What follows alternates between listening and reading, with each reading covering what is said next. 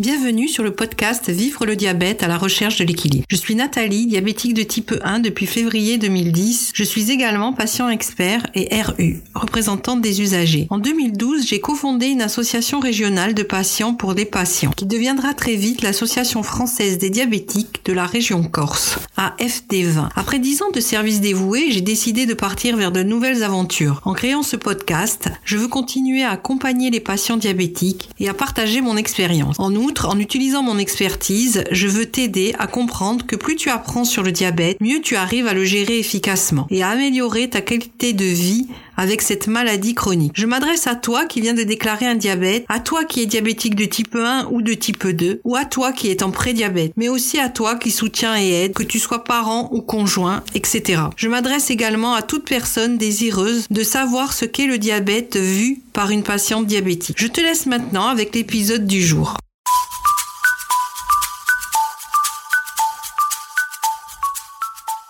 Avoir compris le type de diabète qui a bouleversé ma vie, à savoir le diabète de type 1, j'ai d'abord accordé une grande attention à trois aspects essentiels de la gestion de cette maladie. Le traitement, l'équilibre alimentaire et l'activité physique. J'ai surnommé ces trois éléments les piliers du diabète, car ils constituent une base solide sur laquelle je peux m'appuyer pour maintenir ma stabilité. Commençons par examiner ce qui se cache derrière le premier pilier, les traitements. Le traitement du diabète de type 1 diffère de celui du diabète de type 2. Dans mon cas, ma diabétologue m'a initialement prescrit de l'insuline, en raison de son absence dans mon organisme, que je dois m'injecter à l'aide d'un stylo. Mais ce n'est pas tout. J'ai découvert que j'avais besoin de deux types d'insuline. Une insuline rapide, à injecter immédiatement après un repas ou une collation, et une insuline à action prolongée, à injecter une fois par jour et qui dure entre 22 et 24 heures également appelée insuline de fond.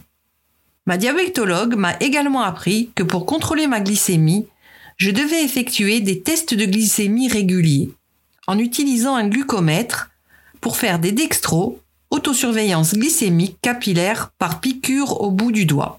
Ces tests devaient être réalisés à jeun et deux heures après les repas, appelés post-prandial. J'étais déjà submergée par tout ce que je devais apprendre. Quatre ans plus tard, les capteurs de glucose ont été inventés. Qu'est-ce que c'est exactement? Les capteurs de glucose ont la même fonction que les tests de glycémie classiques, mais ils permettent une surveillance en continu grâce à un capteur placé sur le bras, voire sur d'autres parties du corps, associé à un lecteur qui scanne le capteur et fournit le taux de glucose du liquide interstitiel. Contrairement aux tests de glycémie traditionnels qui mesurent la glycémie dans le sang, ce dispositif remplace les tests de glycémie par glucomètre. Mais pas entièrement, car il est toujours recommandé de les utiliser en cas de doute ou de défaillance du capteur. Ces capteurs de glucose en continu ont été commercialisés à partir de 2014 et sont remboursés en France depuis le 1er juin 2017. Dès leur remboursement par la sécurité sociale, j'ai commencé à les utiliser et ma vie de diabétique a radicalement changé.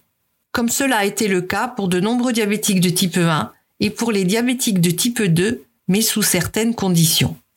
Je n'ai plus besoin de me piquer le bout des doigts au moins six fois par jour. Grâce à ce dispositif de surveillance continue, le freestyle libre, j'ai pu mieux contrôler ma glycémie et rester dans la plage aux cibles recommandées, entre 70 et 180 mg par décilitre pour obtenir une meilleure hémoglobine glyquée, HbA1c, qui reflète la glycémie moyenne, taux de sucre dans le sang, des trois derniers mois. Je pouvais me contrôler facilement en scannant le dispositif placé sur mon bras, ce qui était plus simple et moins douloureux. Cela me permettait d'anticiper les épisodes d'hypoglycémie ou d'hyperglycémie. Bien sûr, il y avait quelques inconvénients, comme avoir un appareil sur le bras une sorte de pastille étrange qui suscitait parfois des remarques amusantes du genre C'est pour arrêter de fumer? Je répondais non, c'est mon antivol. Et j'expliquais ensuite en quoi consistait ce dispositif, ce qui me donnait l'occasion de parler du diabète et d'informer les gens sur cette maladie. Cependant, il est important de souligner que le fait de pouvoir surveiller sa glycémie en continu peut provoquer de l'anxiété et du stress, notamment lorsqu'on voit son taux de glucose monter ou descendre. Cela dépend de chaque personne. Depuis janvier 2022, j'ai opté pour la seconde option de traitement, la pompe à insuline. Il m'a fallu 12 ans pour faire ce choix. Mais pourquoi? Je ne saurais le dire avec certitude. Peut-être avais-je peur d'ajouter un autre dispositif à mon corps. Ou peut-être trouvais-je les stylos plus simples à utiliser, ou avais-je du mal à assimiler toutes les informations nécessaires? Ce que je savais, c'est que mes résultats n'étaient pas aussi bons que je le souhaitais même s'ils n'étaient pas catastrophiques. Je voulais les améliorer et rester plus longtemps dans la plage recommandée. Encore elle. J'ai donc demandé à ma diabétologue de passer à la pompe à insuline. Elle injecte de l'insuline en continu, appelée la basale. Et à chaque repas ou collation, on fait une injection d'insuline appelée bolus. J'ai choisi la pompe patch, celle que l'on colle sur le corps, car il existe également d'autres modèles avec tubulure et cathéter. Chaque diabétique fait son choix en fonction de ses préférences. J'ai également opté pour un nouveau capteur de glucose en continu, le Dexcom G6. Pourquoi ce choix? Parce que la lecture de la glycémie se fait automatiquement sans avoir besoin de scanner le dispositif. Les résultats s'affichent directement sur mon téléphone portable en continu. Moins de gestes à effectuer, ce qui peut sembler anodin mais quand on connaît toutes les manipulations qu'un diabétique doit faire, éviter certaines d'entre elles est un avantage non négligeable. J'ai récemment appris que l'application du Freestyle Libre 2 offrirait bientôt cette fonctionnalité, avec une lecture en continu sur smartphone. Aujourd'hui, en ce qui concerne les traitements pour les diabétiques de type 1, il existe un nouveau système appelé boucle fermée. Il est composé de trois éléments une pompe à insuline externe couplée à un système de mesure de glucose en continu et un algorithme. Le système de boucle fermée permet via l'algorithme de calculer en permanence la dose d'insuline adaptée que la pompe va injecter en fonction du taux de glucose mesuré en continu par le capteur. En ce qui concerne le traitement du diabète de type 2, différentes recommandations sont faites en fonction de divers facteurs telles que la gravité de la maladie. Tout d'abord, il est conseillé d'apporter des changements de style de vie, notamment en adoptant une alimentation équilibrée et saine, en pratiquant régulièrement une activité physique, en perdant du poids en cas de surpoids ou d'obésité et en arrêtant de fumer. Si nécessaire, un traitement médicamenteux peut être prescrit pour aider à contrôler la glycémie. Il existe de nombreux types d'antidiabétiques oraux disponibles. Le choix du médicament dépend des besoins individuels du patient et de la décision du médecin. Dans certains cas où les médicaments ne parviennent pas à maintenir la glycémie sous contrôle, l'insuline peut être nécessaire. Il est également recommandé de surveiller régulièrement la glycémie à l'aide d'un glucomètre ou bien dans certaines conditions d'un capteur de glucose en continu il est important de ne pas craindre le passage à l'insuline. L'objectif principal est d'équilibrer la glycémie afin de prévenir toutes les complications que cette maladie peut engendrer. Ce qui compte le plus, que tu sois atteint de diabète de type 1 ou de type 2, c'est de bien connaître et de bien comprendre ton traitement. N'hésite pas à discuter de tes choix de traitement avec ton diabétologue ou ton médecin traitant car c'est toi qui vis au quotidien avec ce traitement. Le deuxième pilier essentiel dans la gestion des deux types de diabète est l'équilibre alimentaire. L'alimentation joue un rôle crucial dans la régulation de la glycémie.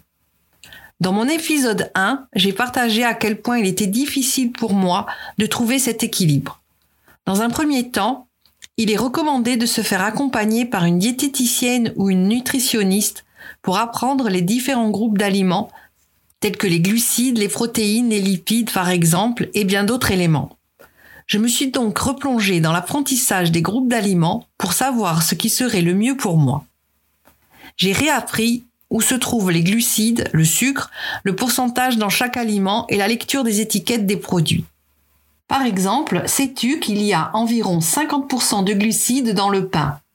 Ainsi, lorsque tu consommes 50 grammes de pain, tu consommes 25 grammes de glucides, ce qui équivaut à environ 5 morceaux de sucre. Cela s'applique à tous les aliments contenant des glucides. Les pâtes sont à environ 25%, le riz à 30%, la semoule à 25%, la pomme de terre à presque 17%, les lentilles à 12%, etc. Mais j'ai également appris que ces pourcentages peuvent varier en fonction de la cuisson. Par exemple, la teneur en glucides d'une pomme de terre varie selon qu'elle soit à la vapeur, en purée ou en frite. Ensuite, un autre facteur entre en jeu pour pimenter les choses, l'indice glycémique, IG. Il s'agit d'un critère de classement des aliments contenant des glucides, basé sur leur impact sur la glycémie au cours des deux heures suivant leur ingestion. En résumé, l'IG représente la vitesse à laquelle les glucides d'un aliment pénètrent dans le sang. L'indice glycémique varie de 5 à 100. Plus le chiffre est haut, plus la vitesse d'absorption de l'aliment est élevée, ce qui entraîne une augmentation rapide de la glycémie. Il est donc recommandé de privilégier les aliments à IG bas. Les aliments riches en fibres, tels que les fruits, les légumes et les céréales complètes, sont particulièrement bénéfiques car ils sont digérés lentement, ce qui évite les pics de glycémie. Pour équilibrer correctement mon assiette, il est conseillé d'inclure des portions de glucides, de protéines et de légumes à chaque repas. Mais en quelle quantité? Voilà comment je procède. Je divise mon assiette en quatre parts égales et j'y place un quart de glucides, un quart de protéines, un demi de légumes. Cela me permet d'avoir une assiette équilibrée. J'ai suivi aussi un stage d'insulinothérapie fonctionnelle, IF, afin d'améliorer mes calculs de glucides et déterminer les doses d'insuline nécessaires au repas. Ce stage a considérablement facilité ma vie en tant que diabétique et a permis une meilleure gestion de mes repas. L'IF est une méthode qui permet d'apprendre à calculer les doses d'insuline à s'injecter en fonction des quantités de glucides consommées lors d'un repas. Cela aide principalement à éviter les hypoglycémies et les hyperglycémies. Pour ce faire, il est crucial de bien connaître la quantité de glucides présentes dans les aliments, ce qui me pousse à peser mes aliments la plupart du temps. L'IF est recommandé pour les personnes atteintes de diabète de type 1 et celles atteintes de diabète de type 2 nécessitant des injections multiples. Cependant, je pense que la connaissance des quantités de glucides ingérées est bénéfique pour tous les diabétiques, car elle permet d'optimiser la gestion de la glycémie. L'IF est particulièrement essentiel pour les personnes utilisant une pompe à insuline en boucle fermée. L'équilibre alimentaire est une composante essentielle du changement de mode de vie recommandé aux personnes diabétiques. Il ne s'agit pas d'un simple régime, mais plutôt d'une approche alimentaire qui devrait être considérée par tous, diabétiques ou non, car elle contribue à améliorer la santé de manière globale. Le troisième pilier essentiel est l'activité physique, et pour moi, c'était le plus difficile à intégrer à long terme. Je n'étais pas du tout une personne sportive et je me contentais du strict minimum. Pourtant, j'ai appris que l'activité physique était aussi importante que les deux autres piliers. J'ai donc décidé de m'y mettre, mais seulement de temps en temps, en me joignant à d'autres diabétiques de mon association. Si je n'avais pas cette motivation externe, je ne faisais rien du tout. J'essaie de me ressaisir car je constate que lorsque je suis physiquement active, mes niveaux de glycémie s'améliorent et restent dans la plage. Malgré cela, je n'avais pas encore totalement saisi l'importance des bienfaits de l'activité physique. Pour moi, ce troisième pilier a été le plus difficile à mettre en place. J'ai donc fait appel à une coach en santé qui m'a aidé lors d'ateliers motivationnels. Elle a analysé ce qui me motivait ou ne me motivait pas, les éléments qui me bloquaient, les résistances de mon cerveau et les obstacles à ma motivation. Un jour, j'ai enfin compris. J'ai assimilé le fait que l'activité physique devait faire partie intégrante de ma routine quotidienne, tout comme me laver ou me préparer le matin il était important de lui accorder une place dans mon emploi du temps. Ainsi, chaque jour, je pratique une activité physique qui peut varier. L'essentiel est que j'y prenne du plaisir, que j'en ai envie et que je m'amuse. C'est un moment agréable que je passe seul ou avec des amis. Je pratique le plus souvent le yoga, la marche ou le step. Ce qui me maintient vraiment motivé, c'est de constater que ma glycémie s'améliore considérablement j'ai besoin d'injecter moins d'insuline et je reste quasiment toujours dans la plage. De plus, mon taux d'hémoglobine glyquée s'améliore aussi et je me sens bien dans mon corps et dans ma tête. Je suis fière de moi, car l'activité physique a un impact positif sur tous les aspects de ma vie. Je dis toujours que c'est le secret d'une bonne gestion du diabète. Si comme moi tu as éprouvé des difficultés avec l'un de ces trois piliers, je t'encourage à m'écrire par email pour partager ton expérience. Si tu me donnes ton autorisation, je pourrai la raconter dans un prochain épisode.